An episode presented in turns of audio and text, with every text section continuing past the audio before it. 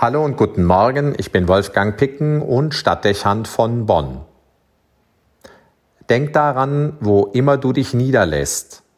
Er ist schon da, der dich getragen, geprägt, geführt und befreit hat.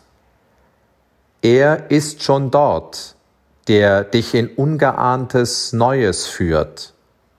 Er ist schon dort. Das sind Worte aus einem Gebet, das Bernhard von Clairvaux gesprochen haben soll, wenn er Mönche zur Gründung neuer Klöster ausgesendet hat. Auch Kreuzfahrer nehmen damals dieses Gebet zur Hand und Pilger tun es noch bis heute. 900 Jahre ist es alt und hat für jeden, der sich auf den Weg machen muss, nichts an seiner Aussagekraft und Wahrheit verloren. Anrührend nachdenklich stimmend und tröstlich zu jeder Zeit. Der Sohn aus adeligem Haus tritt mit 22 Jahren in das Reformkloster Citeaux ein. Von dem aus wurde wenig früher die Ordensgemeinschaft der Zisterzienser gegründet. Die Mönche leben strikt und kompromisslos nach der Regel des heiligen Benedikt. Sie erneuern so das verweltlichte Klosterleben ihrer Zeit. Schon zwei Jahre nach Eintritt in die Abtei wird Bernhard mit der Gründung eines neuen Klosters beauftragt. Die Niederlassung entsteht in Clairvaux und wächst zu einer stattlichen Abtei heran. Weil es seine erste Gründung ist und er ihr Abt wird, verbindet sich sein Name mit dem Ortsnamen dieses Klosters, Bernhard von Clairvaux.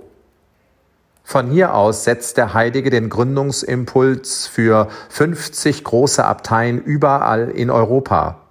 Die Zisterzienser werden zu der Bewegung des 11. und 12. Jahrhunderts. Sie prägen von nun an Theologie und Spiritualität, Kunst und Kultur. Bernhard löst die Starre seiner Zeit und bringt die Menschen neu in Bewegung. Er ermuntert sie zu Aufbruch und Dynamik. Der berühmte Prediger nimmt Ängste, zerstreut Zaghaftigkeit und vermittelt den Menschen in allem ein tiefes Gottvertrauen. Was immer du beginnst, wo immer du hinaufbrichst, Gott ist schon da. Heute denkt die Kirche an ihn, es ist sein Todestag.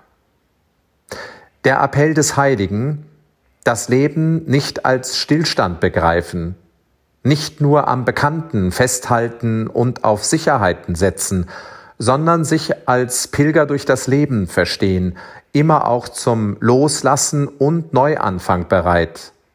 Schließlich sich auch dem Ungewissen und Bedrohlichen stellen und nicht vor ihm zurückschrecken. Das ist der Mut, den es in jeder Generation auch heute braucht. Mit Gott das Neue wagen, sich rufen und senden lassen.